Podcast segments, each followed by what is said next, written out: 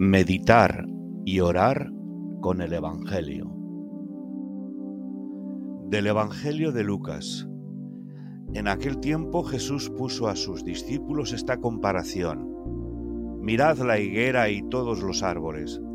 Cuando ya echan brotes, al verlos, sabéis que el verano está ya cerca. Así también vosotros, cuando veáis que sucede esto, sabed que el reino de Dios está cerca.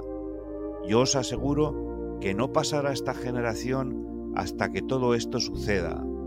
El cielo y la tierra pasarán, pero mis palabras no pasarán. Meditación La palabra de Dios encarnada y acogida va madurando la historia hasta su culminación.